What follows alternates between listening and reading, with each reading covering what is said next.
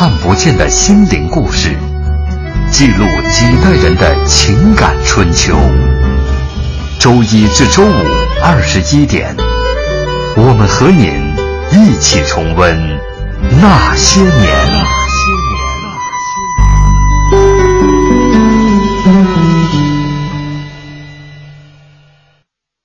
为请教阁下高姓大名？郭靖就是我。贫僧乃天竺国的菩提达摩。咏春，叶问。讲门派，南拳有洪流蔡功。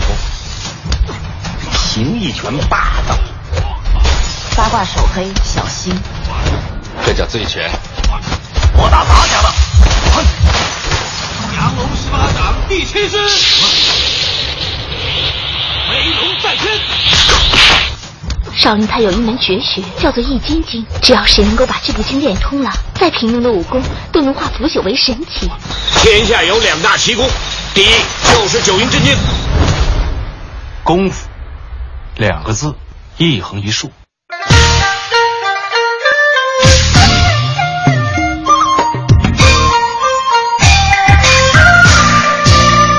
武林是个什么地方？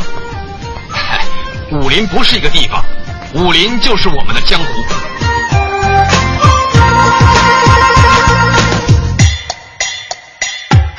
其实我也是个武林中人，给个面子好不好？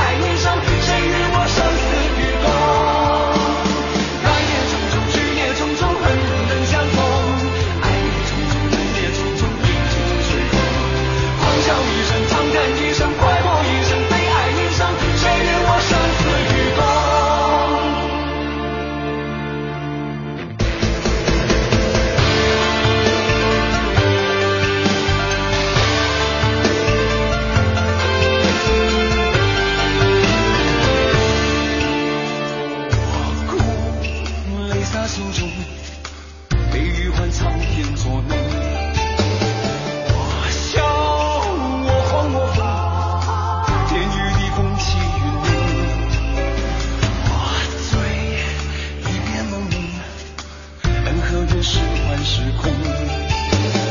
我心也曾着默生与死一切成空。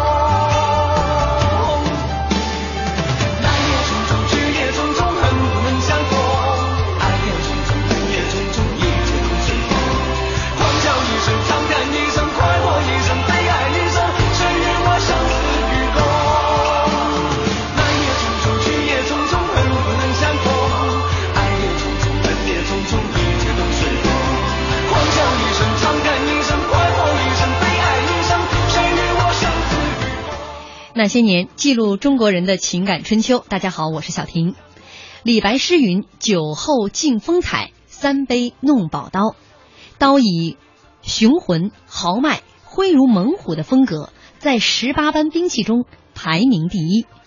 然而俗语却说：“剑是君子所佩，刀乃侠盗所使。”刀和剑真的是屌丝和高富帅的差别吗？历史上又有哪些名刀让人神往？本周那些年中国功夫系列之兵器，今晚为您讲述刀。也欢迎您在新浪微博检索“经济之声那些年”来和我们互动沟通。今天晚上做客我们直播间的嘉宾是北京体育大学的李彦军老师，李老师您好，您好，观众朋友们好，嗯，听众朋友们，听众朋友们，我要跟大家来说一下，李老师呢也是一位功夫高手。呃，刚刚李老师讲说，平时他在讲课的时候啊，呃，他直接就上来比划，来跟同学们来讲刀啊、剑呐、这些兵器，所以我也是第一次感觉在直播间和嘉宾面对面，中间还隔这么长的这样的一个导播台、直播台，我心里觉得特踏实。李老师不用上来直接跟我就比划了。啊，刚刚他在讲，就是说直播可能会有这样的一些遗憾哈，没有办法让听众朋友特别直观的了解一些兵器它的用法、它的技击招式，以及在这个直接上呢，就是把这个动作。包括它的基基本的刀法呢，我们可以直观的印象看见我在比划做这些动作，所以只能拿语言来叙述了。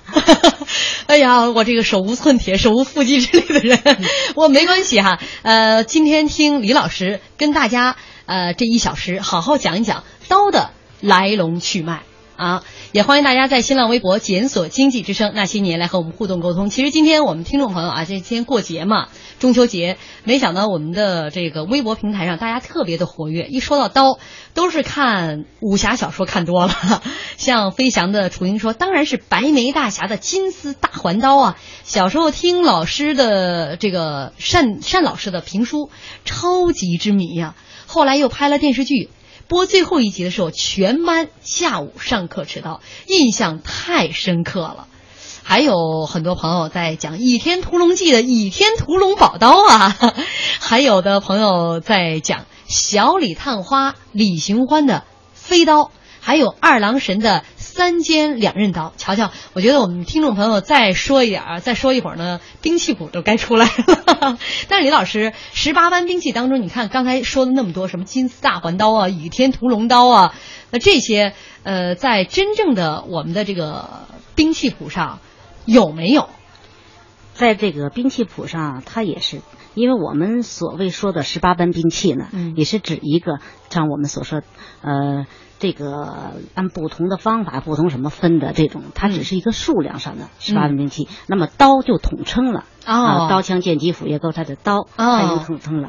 是刚才大家在说的时候，一会儿说小李飞刀了，一会儿说这个大刀了什么。那么实际上呢，大家要按专业的形式来说呢，那个飞刀呢就属于暗器了，是吧？大刀呢属于长兵器了。所以呢，就大家点到了很多暗器，我们也会说，其实这就跟自己家给自己的孩子。起个名字一样，每每把刀是自己的一个挚爱，就是习武之人的挚爱。所以咱们很多名称，你看这个，呃，就是关羽的青龙偃月刀啊。刚才大家说的很多刀的名称，那实际上也是根据他的刀法、刀的性质以及不同的方法来起的名字。那青龙偃月刀也是被关羽给用出名了，没错，没错。如果没有关羽，估计这青龙偃月刀他也没这么有名。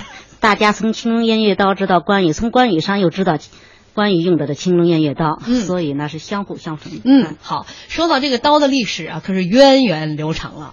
那从上古时期，它是跟人们的生产生活相伴相生的。对，最早呢，就是咱们从这个呃石器时代呢，就是新石器时代的晚期。那么从它的石刀、骨刀演变成了咱们现在的，到了这个商代的时候，这个小青铜小刀。嗯嗯。那么这个刀，它在这个时候最早，咱们刀的这个形状呢，它就是短柄，就是说咱们手上握的那个刀柄的时候叫短柄。嗯。然后那个它那个刀刃儿呢，刀背呢，刀具就咱们刀具呢叫刀背，没有什么装饰。嗯。翘手。在刀刃上是翘手的，翘手是什么意思？翘手等于实际上也是刀的那个形状不一样。你看咱们现在讲啊，在青铜的时候，青铜时不是在这个青铜刀的时候，咱们就有三种，当时他们，嗯，一种是直系薄刃，嗯，就是它的刀背是直的。刀背是它是直的，然后它刀刃是薄的，嗯嗯，然后一再一种呢是弯脊薄刃，嗯，就是刀背是弯的，刀背它是有一个稍微像咱们现在沿用的这种刀有一个稍微有一个弧度，嗯嗯。啊，那么再有一个就刚才说的这刀刃上翘的这种，但是在这个时候呢，实际上咱们在这个，呃，商代这个，因为它这个这种刀呢。它杀伤力都不是很强，跟这个材质也有关系。嗯，还跟石头差不多，是不是一击就碎？对对对，因为这种现在它锻造的技术啊，包括什么都不是，所以呢，这个时候基本上一直到秦朝都没有把它作为战争的武器。嗯嗯啊，真正的我们是在西汉的时候，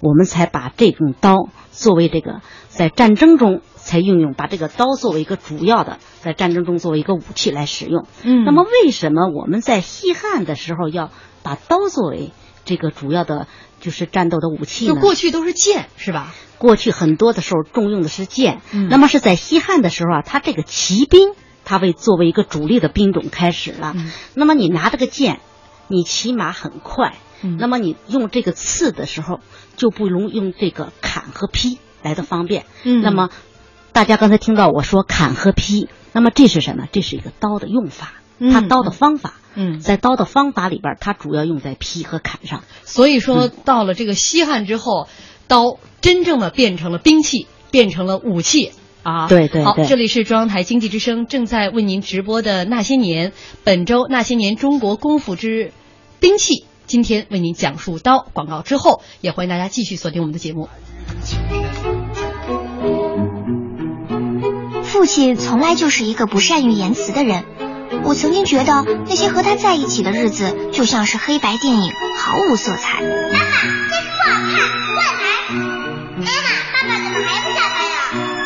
爸爸，给我！有一天，爸爸送我上学，突然下起了大雨。他变得和往常不一样，只见他换挡、踩油门、急停，动作一气呵成，俨然一名船长，稳稳地载着我穿行在汹涌波涛之中。一百米，五十米，还差一点到学校，可偏偏有一道急流横在面前。爸爸把车停住，卷起裤脚，来，我背你过去。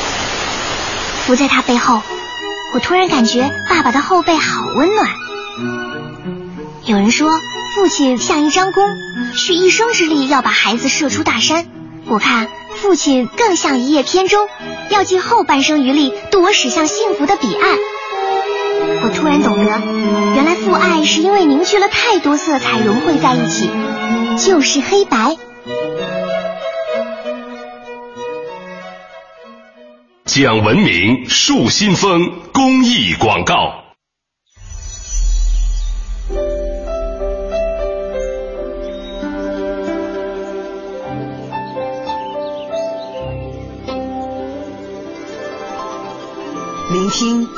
的光荣。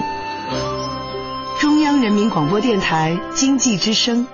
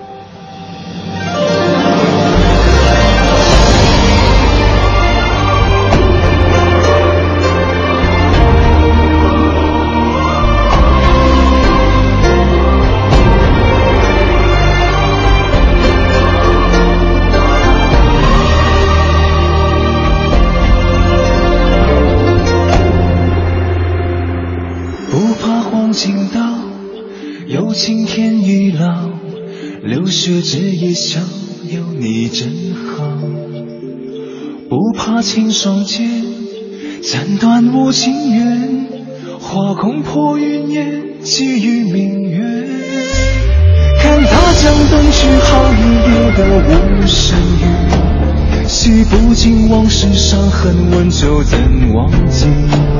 问江湖红尘能有几多颜如玉？宁愿孤单。也不要无趣。你是彼岸花，红得太无暇，带你走天涯，跟我好不像一把刀，伤人知多少？要还是不要？沧海一声笑。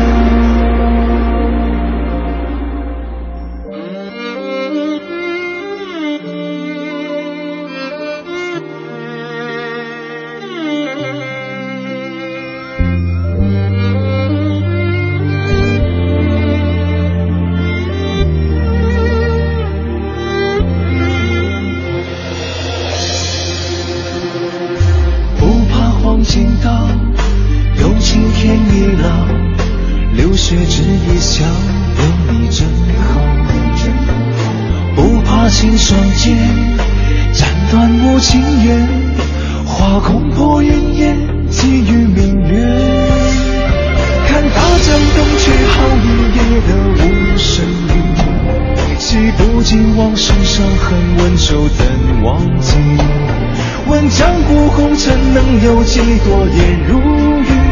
宁愿孤单，也不要无趣。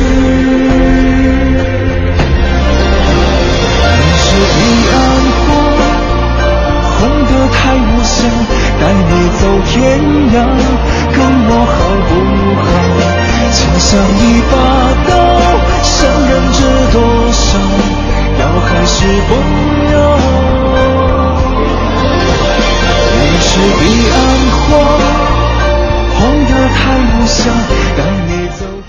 欢迎大家继续锁定中央人民广播电台经济之声《那些年》，本周《那些年中国功夫系列之兵器》，今晚为您讲述刀。也欢迎您在新浪微博检索“经济之声那些年”来和我们互动沟通。霸气微微微微说：“宝剑绝对是高富帅。”什么这个大侠那个宝刀的，见到尚方宝剑都玩完，不服你试试。呃，你很幽默呀，又一个武侠迷。呃，我们说回到这个刀，刚刚呢，李老师也给大家介绍了哈，到了西汉的时候啊，这刀啊，才能真正的算得上是兵器，算得上是武器，在。战争当中被大规模的使用，那是因为在西汉之后呢，这个兵车逐步的退出历史舞台了，战马开始，呃，这个大规模的使用，在战马上呢，这个剑呢就不如刀使得方便，是吧？刚才这个李老师跟我说了两个动作，一个是劈，一个是砍。对，它主要在这个劈砍上，从力学的角度上，就是在马背上，你在做这动作时候，它的劈砍呢，这个力量用的。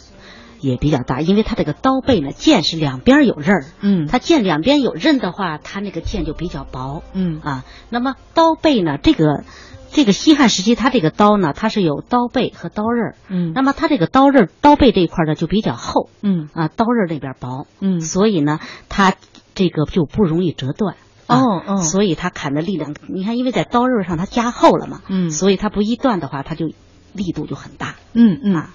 到了这个，这是西汉了。这个刀取代了剑，成为战场上最主要的这样的一个兵器。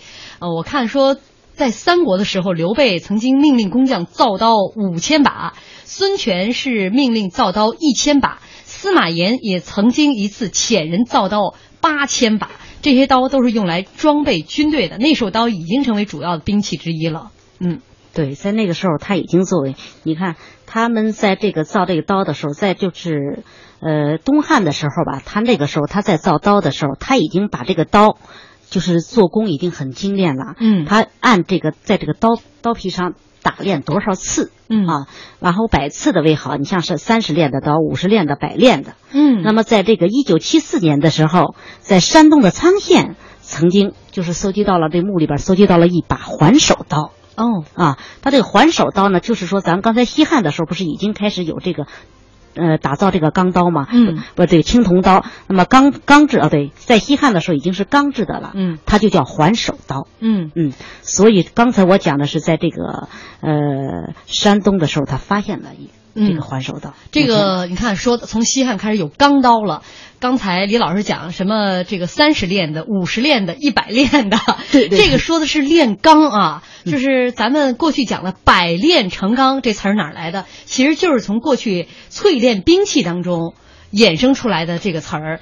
呃，据说这个练的这个次数越多，这个钢越好。过去呢，我们呃，我看了一些资料啊，说铸造兵器的这些工匠们、这些手艺人们，说炼钢全靠个人经验，练多少回，这个钢的这个当时锻造这些刀具的时候，比如火的这个温度，还有包括它的湿度，我看说武侠小说当中说人的血喷到这个这个正在炼钢的时候啊，这个把人的这个手臂刺破，把血弄进去。说其实这是有一点道理的。为什么？因为温度和湿度都应该在恰到好处的时候，这把刀才会是一把非常呃这个各方面标准都符合要求的刀，很精炼、很精致的刀了啊。对。那么他最后呢？他随着你看三国的时候，然后呢，他开始。在三国西晋的时候，就是当时不是刚才说很多人在造这个锻炼这个刀嘛？嗯。那么曹操他曾经请名师用三年的时间给他锻造了五把宝刀。哦啊，很长，三年的时间才锻造了五把。嗯。那么那个这个吴主孙权呢，他在看这个亲自看着这个这个监督的这个这个刀工在给他做的时候，随身做了三把佩刀，嗯，随身佩戴的，嗯啊。到了隋唐的时候呢，那军中呢主要就是佩戴的就是短兵刀了。嗯，短兵就是短把的这种，咱们说手上握这个柄，匕首是吗？不是不是，还不是匕首。他说的是手上握的这个，嗯，手上握的这个兵比较短啊，手握的这个啊。哦，刀还是长刀，只是刀柄刀柄，它叫短柄手刀。嗯，咱们这个一般呢在那个时候分长柄和短柄。嗯，就是说长柄短柄呢指那个刀身，它刀身的。一个是刀身的长短，一个是手握的，这个就是手握柄嘛，嗯，这个长短，嗯，长柄呢就是说手握的这个比较长，嗯，像青龙偃月刀，哎，青龙偃月刀就这个就是长柄刀，就属于短对长柄刀，嗯。嗯，好，这你看这个。我我们刚才讲那个俗语叫什么来着？剑是君子所佩，刀乃侠盗所使。看来这话说的不准。你说三国的时候，你看刘备、孙权 还有曹操，都命人专门给自己来打造这个自己所带的这个佩刀。说从这个东汉的时候呢，天子百百官这个呃就有这个佩戴腰刀这样的一个风尚了，而且有着明文规定，什么样的级别带什么样的刀，谁也不许逾越。这个各个级别这个刀上的纹饰都不一样，所以啊，这个这刀也不仅仅说是说是侠盗所使，在历史上曾经也是明君所用。对他都是根据自己的一个是根据自己的喜好，嗯啊都不惜花重金来聘请这个宴请这个名师来给自己锻造这个配刀，嗯啊，说明现在。可能应该说，这个也不是说这个刚才说的这个高富帅佩戴这个剑了，是吧？嗯，这到了这是咱们刚才说的这三国，再到隋唐以后，呃，这个技艺就更加精湛了。对，嗯，他到了呃宋朝，一直到元朝，到明朝，到清朝，他们佩戴的都是一些，就是说，呃。有的是叫做短柄手刀，嗯，元朝呃那个元朝的时候，他佩戴他拿的是呢短兵环刀，嗯，到了明朝的时候呢，他是短刀腰刀，还有一种叫防防日的长刀，嗯，在清朝的时候呢，他这个短兵刀呢就是。种类更多了，嗯啊，到这个时候发展的各种大刀、朴刀，就各种各样的刀很多很多啊，这么一直到现在这刀，嗯，但是到清朝以后呢，因为冷兵器时代就结束了，呃，这更多的在在战争当中。啊，刀呃，这个枪就已经火药啊，枪啊更加普及了。所以说，刀剑这些逐渐就退出历史舞台，真的就变成了咱们强身健体当中的，在在武术套路当中所使用的了。对，一种是这个演练，一种是像咱们现在的这种，包括把这个。兵器呢，刀现在已经作为我们武术竞赛比赛的一种。那么在这个刀里头呢，像我们有那种过去叫做短刀，嗯，那么现在我们就叫单刀，嗯啊，过去拿两个手拿刀双刀呢也有。那么它又按这个竞赛的不同的那个种类来进行区别，在不同的场合，有的是比赛，有的是表演，嗯，有的是把这种。拿着刀再去演练，排成这种各种节目啊，这种作为娱乐的也可以。嗯，你瞧，这刀现在已经沦落为娱乐了。开个玩笑啊，呃，说到这个刀哈，李老师，在你们这个功夫界、武术界，真正这个刀的分类大概会分成什么样的？在我们这个分呢，就说如果说，嗯，按我们现代来说的话，我们是把它分成长兵、短兵。长柄、短柄啊，就是握的那个地方。我们现在的话，它没按这个长柄，古古代是按长柄、短柄，我们现在是按长长短的长，兵器的兵。哦，长兵器、短兵器，嗯，传统兵器，我们是现在的是这样的，嗯，那么按古代咱们分的话，属于是长短啊，咱们按这个长柄刀来分吧，嗯。它这个长柄刀呢，它主要是制成呢就是刀身较长，嗯，刀柄也是长柄的，嗯，它属于什么呀？属于单面侧刃，就是一面儿一个有刀背，一面有这个刀刃，就是一面薄一面厚的这种啊。咱们现在拿这个，它这个刀刃这边特别薄，而刀背里边比较厚。这个长长柄刀呢，咱们过去呢按叫什么呀？这个长柄刀叫格斗类的兵器。哦，属于进攻类的，嗯。啊，咱们主要是攻击性的兵器，嗯，在长兵器的一端上，它不是有利器吗？等于我拿一个长的柄子，上面有一个刀身上啊，嗯、所以比较属于这种长柄类的，嗯。那么再一种呢，它属于短柄，就是说刀柄比较短的这种，嗯，那么它也是，它这个刀柄的刀身呢比较短，但是呢，它这个刀身呢，刀身也短。所以在这个上面呢，它主要是这个形状呢，就是说什么呀？它手手上握刀的时候，它比较短，属于防卫类的。哦，啊一一类是进攻类的，一类是防卫类的。对，它这个属于卫体兵器，刚才那叫格斗兵器，这叫卫体兵器，咱们称为短兵器。这个短兵是在什么距离？在短距离的。嗯，就当人离你很近的时候，咱们在近距离的时候。拿这短兵进行格斗防身，嗯啊，它这个呢也是由这个单面侧刃和两侧都有刃的。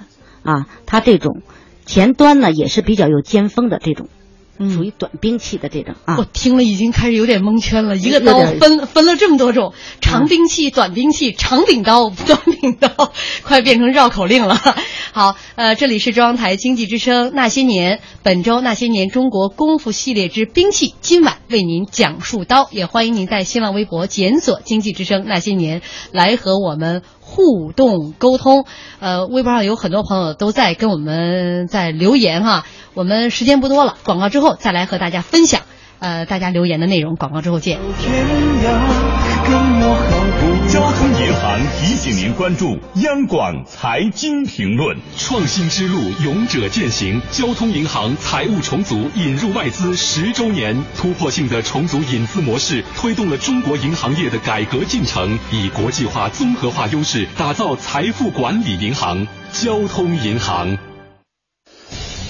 全新梅赛德斯奔驰 S 三二零 L 为改变世界而生，为引领时代而来，首付二十八万，利率低至三点九九，更多优惠详询亚奥之星贵宾专线八零幺四三零零零。健康美味就选双汇，双汇开创中国肉类品牌。北京时间二十一点三十分。报时中国经济，我是吴敬琏。中国虽然已经是全球第二大的经济体，但是因为我们发展方式粗放，生态环境破坏，必须要转换发展思维，才能够保持可持续的发展。报时中国经济。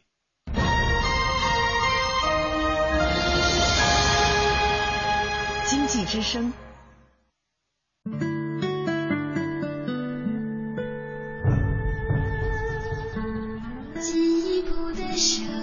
中央人民广播电台经济之声。手托腮，似笑非笑的你，看着他凄凄哀哀，什么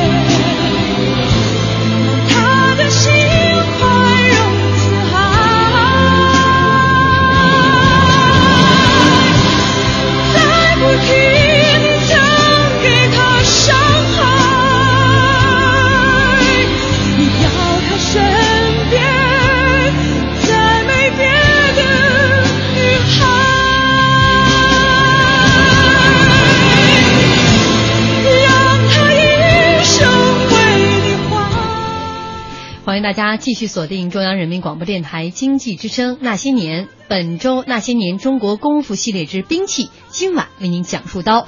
也欢迎您在新浪微博检索“经济之声那些年”来和我们互动沟通。果罗兰大少说了，几乎所有的刀都是杀人的利器，而唯独庖丁菜刀宣扬的却是道家经典的养生之道，随波。沉浮、消极无为，一切顺其自然，则再普通的事物都能游刃有余。刀不在利，而在用刀之人。庖丁菜刀是最朴实无华的刀，却可能是最完美的刀。我用菜刀还算是游刃有余，看来我是一位侠客，生活的侠客。我今天也看了，说中国古代十大名刀，庖丁的菜刀位列最后一位，也算一名刀。就像这个铁木心哥说了，武功再高也怕菜刀。一句玩笑话啊，我们刚刚也是讲到了这个刀基本的一个分类，长刀、短刀是吧？单刀、双刀。对啊，咱们刚才就是在讲了一个，就是说从长柄刀、短柄刀哈。那么从现在呢，我们再讲一下，从它的长兵器、短兵器、双兵器。一直到暗器，嗯，这样咱们来分一下。一般给大家再说一下，你像长兵器里头，咱们有春秋大刀，嗯、有青龙偃月刀，有龙头状元刀，有三尖两刃刀。嗯，啊、这些刀都长得一样吗？还是有一些细微的区别？它还是有区别，有区别。但是只是说，我们刚才讲了，它按长兵器走的话，嗯，那么它那个柄上是长的，它那个刀身呢有长的，嗯、也有。比较长的，啊、但是没有说它那样的啊，都是属于长兵器，但是细微地方有一些差异，是吧？对对对。嗯，那么在我们现在分类的，一个是把它分成长兵器了。那么在这长兵器里头，我们还有把它分成、嗯、按现在的竞赛比赛的话，我们还有把它按成传统器械。嗯，传统器械里头呢，我们又把它按成就是说，传统器械里头它有像这个朴刀。这个它有时候分成这个这个什么单项的这种啊，嗯、那么现在呢还有这个短兵的，短兵的像汉刀、苗刀、柳叶刀，嗯，像类似的我们现在有的练的那种呃太极刀里边短的刀，嗯。啊，然后还有这个八卦刀啊、形意刀，嗯，那么咱讲到了八卦刀和形意刀，大家知道，所有我们很多刀的刀法都是一样的，像劈、砍、嗯、拦、削，嗯。啊。很多它刀法是基本上一样，但是呢，从不同的风格特点上，我们现在按现在比赛演练的话，那么我们的刀的用法演练出来就完全不一样了，他完全都跟着他的风格特点去走了。嗯，你像我们现在说的八八卦刀，那么八卦刀里边它的刀法呢也是劈、扎、砍、撩啊、带、推、拉、截这几种刀法。那么在演练的过程中，我们是。他们讲究起来什么？他这个刀刀长呢是，刀身呢比较就是咱们讲的矮似的，嗯，就是看着那个拿那个八卦刀练的那个就是刀柄比较短，刀身长，但是它也叫短刀，嗯啊，演练起来在走转星移中，他把这个八卦刀的风格特点完全就演练出来了啊。嗯、那么在太极刀里头啊，我们所说的太极刀，太极刀的它的大家听听，它的刀法上也有很多是相同的。它也用用了砍，用了劈，嗯啊，用了捧，但是它不同的现在它有捧撩啊，嗯，这些这些技法，我觉得如果您不亲自这个展示一下，估计大家都听不明白。哎，听不明白这个看的对，就是这些招数，你你劈砍大家都听明白，对对，撩是撩的时候是由由下向上啊啊，小手指一侧翻向上，向上轻轻的把它由下向上，它主要是保护身体的一侧。当身体一侧有有人就是从你一侧。进攻的时候，我保护我身体一侧的时候，我这刀把他这个兵器撩开，撩开，对，从这儿一下把它撩起来，这叫撩啊。我我怎么觉得像京剧上的？哎，他有的兵器的方法上，他还是一样的。呃，有有点像京剧舞台上的那个武生的那种，有点这种感觉了啊。那要这么来看，您觉得这个八卦刀、太极刀哪个更胜一筹啊？呃，没有说哪个更胜一筹，而是说哪个里边都有高深的。就是说，哪个你把它练得好，它这个，所以它的门派之分呢，没有好坏之分，只有你在这个门派练得好坏。哦啊，就是说，不能说说我形意，我形意的门派就比八卦的门派强，没有。嗯啊，我太极的就能能，它全部都不是。在个门每个门派里头，它都有自己的强的。嗯啊，它的不同的刀法，只是你自己在演练的过程中，啊，你的强弱。嗯啊，所以呢，咱们就是很多我们现在在讲武术的时候，打破门派之分哦，就吸收别家之长，吸收别家之长，补自己之短。嗯啊，那这几套就现在大家最常用的这些兵器啊，呃，如果说延续到现在的话，呃，门派当中都有哪些呢？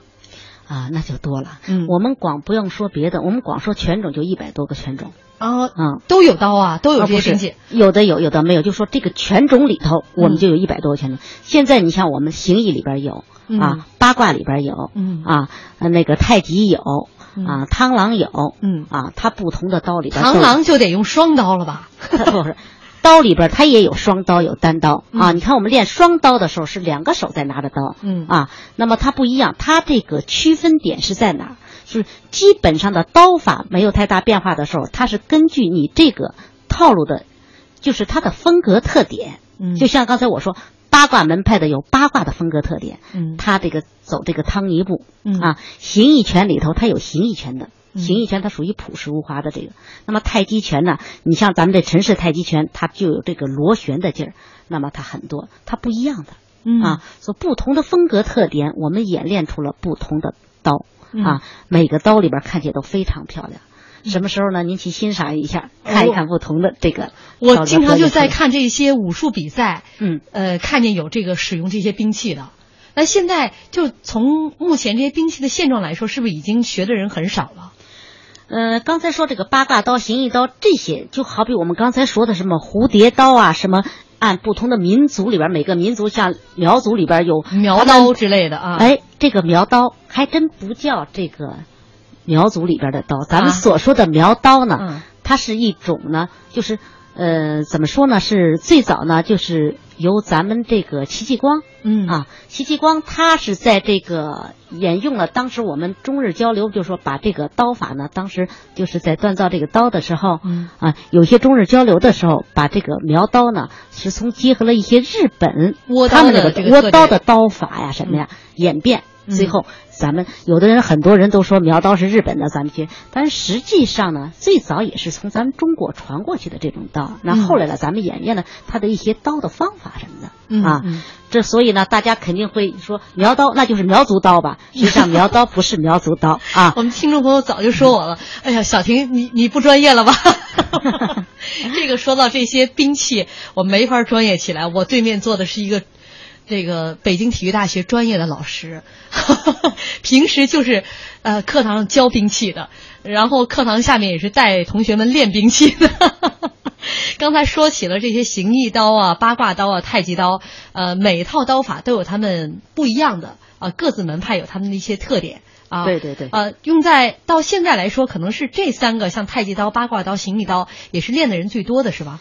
很多很多练的，反正是在这个太极刀、太极刀上很多，嗯啊，练太极刀的也很多啊。形意刀它都是不同门派里头，它在不同门派里头，它都在练。好比形意拳，它练形意拳、形意刀，嗯啊，形意剑啊，八卦八卦里边练八卦拳、八卦刀、八卦剑，它都有这个一系列的。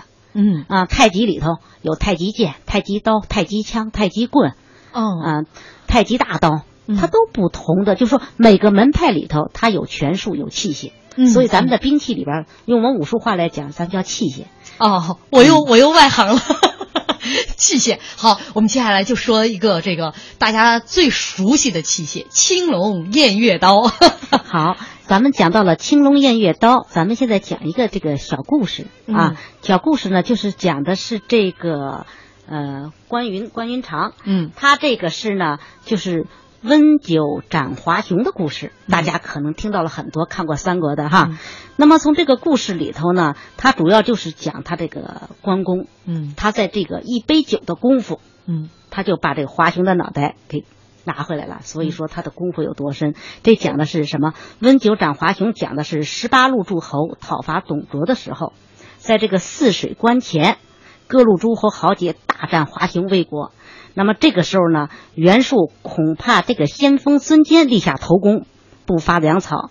这个时候，那个呃，这个大将呢，关羽呢，关羽主动就要去请缨去，但因为身份比较低微，嗯，当时呢，袁术就耻笑说：“你一个小小的弓马手也敢出口狂言。”嗯，后来以后，但是曹操他还是觉得他是个英雄，说他此人长相长相不非凡哈、旁人就言之这个他颜真气为弓马手呢，嗯，就递给了这个关羽的一杯酒，就说你将军却饮了这杯酒，给他壮壮胆气。嗯，当时关羽说没有，你等我把这个呃斩了华雄之后再饮这杯酒。嗯，然后没想到一杯酒这酒没凉之前，这个关羽已经把华雄的头颅提回来了。嗯，所以你们想想关公他这个刀法有多厉害。嗯啊，那么关公使的这个大刀呢，相传说是八十二斤，嗯，长一尺二，嗯，他是用的是三十六路刀法。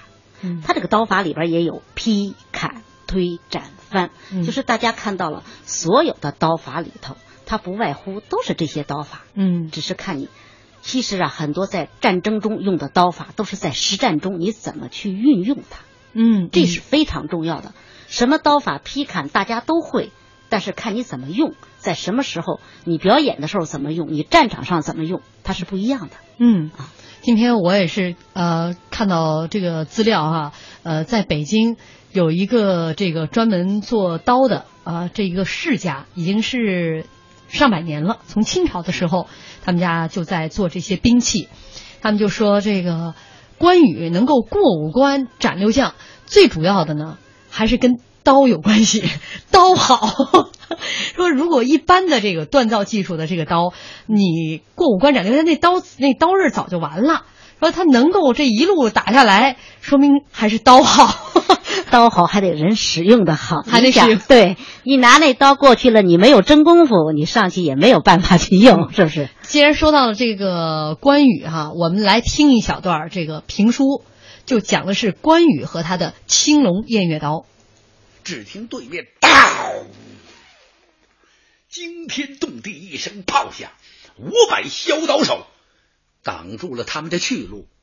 正当中一杆大刀旗迎风飘摆啊，上写几个大字“汉寿亭侯关”。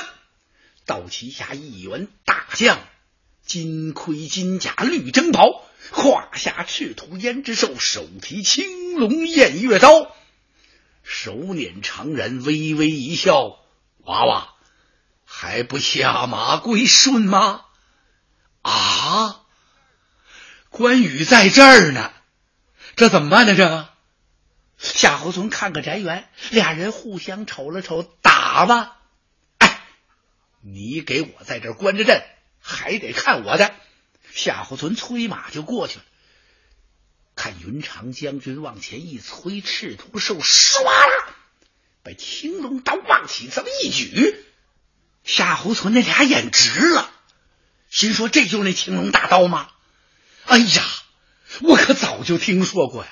青龙偃月刀啊，过五关斩六将，全凭这口刀。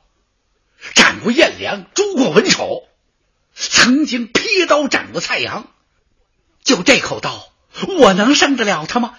你说你早干嘛去来着？听说关羽来取樊城，人家曹仁和满宠都想高悬免战，以守为上。你瞧夏侯惇和翟元这俩人那团神气，就好像他们一出城就能把关羽捉住。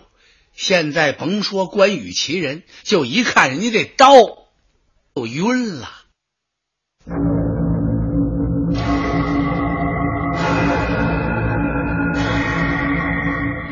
微博让大家问了，评书这谁的呀？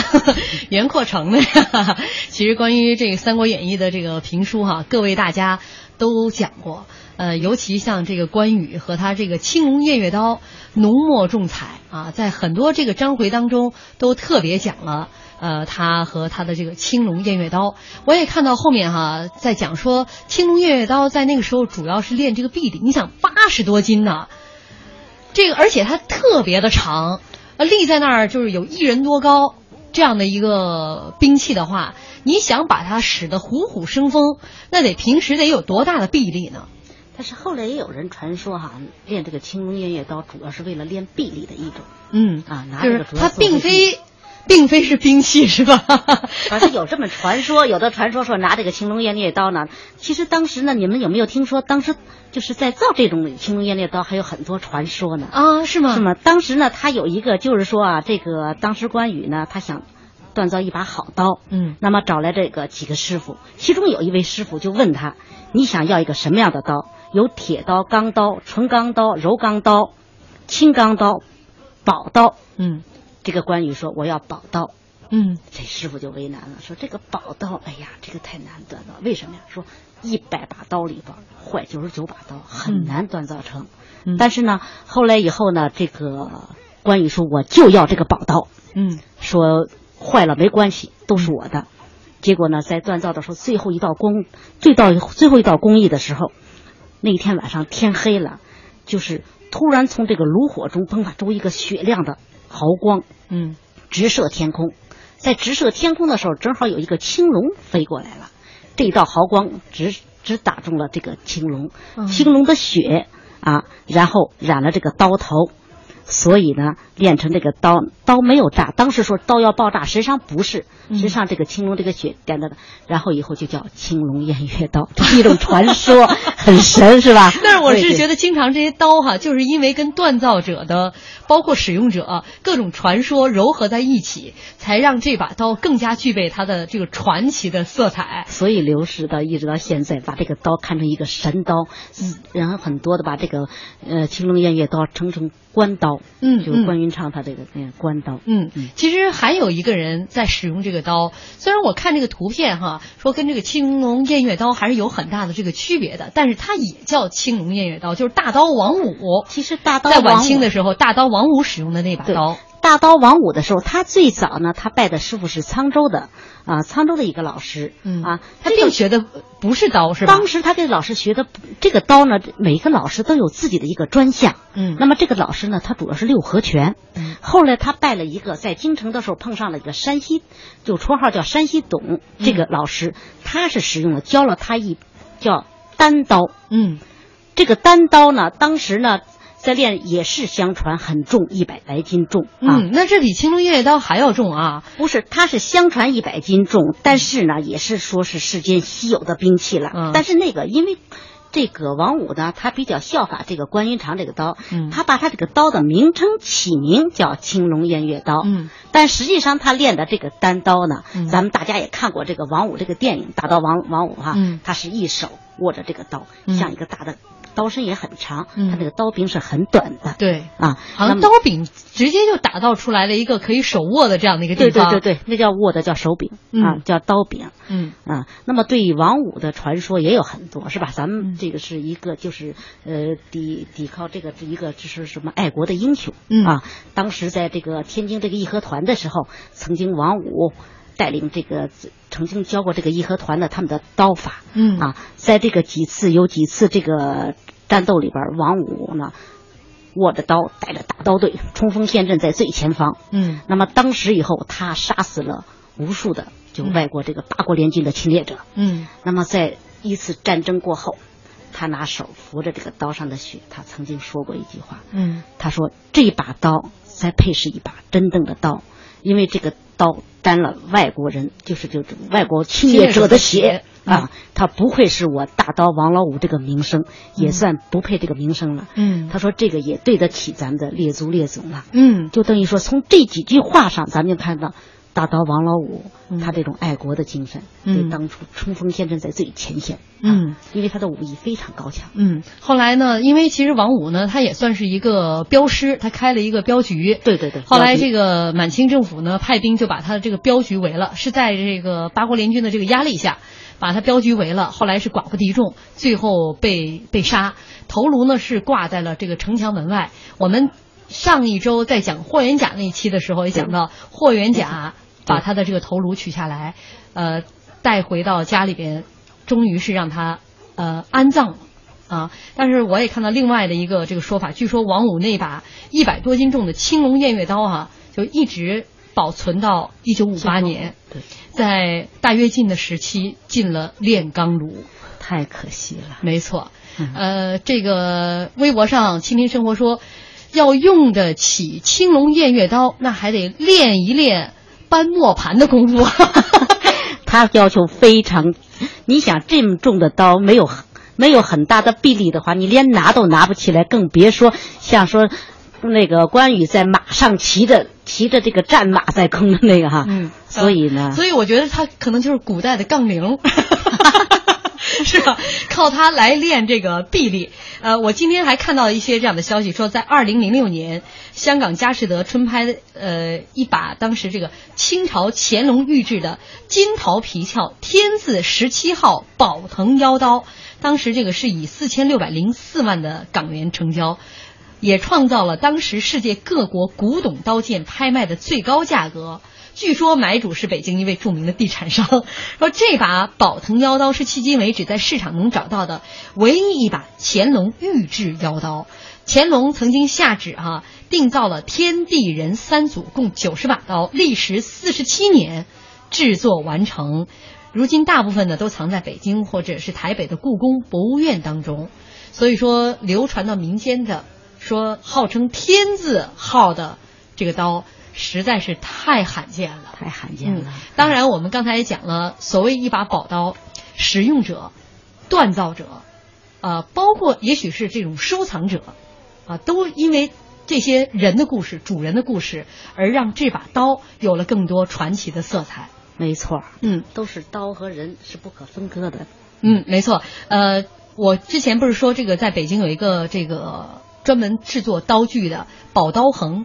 就是从清朝的时候，他们家就开始给当时的清朝的政府来制作这个刀具，一般民间是见不到的。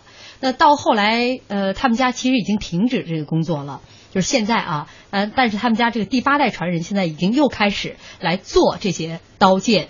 他就讲，在他们家停这个刀剑停止制作的很长的一段时间里，他的父亲坚持到公园里去扎马步练功。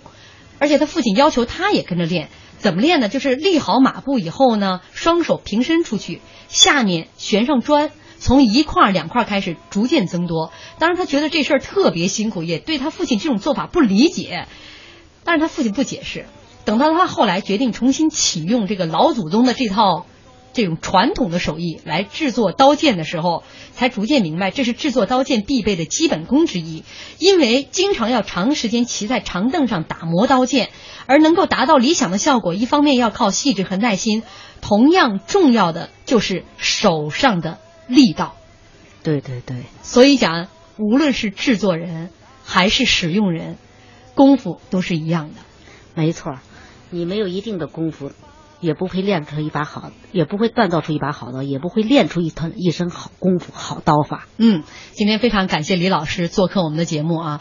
呃，最后呢，依然用我们老朋友浩浩乎平沙无垠的留言来做结束。他说：“刀是兵器，战场上将士用它杀敌立功；刀是尊严，荆轲用它昭示诚信；刀是图腾，关羽用它定格情义；刀是技巧，庖丁用它体悟哲理。”刀是柴米油盐，普通百姓手里的一把王麻子，切切剁剁，一家子的幸福生活香气四溢。说不尽的刀。再次感谢李老师，也感谢浩浩乎平沙无垠如此精彩的结尾。今天中秋节，再一次祝大家节日快乐，祝大家中秋节快乐。我们明天再见，明天再见。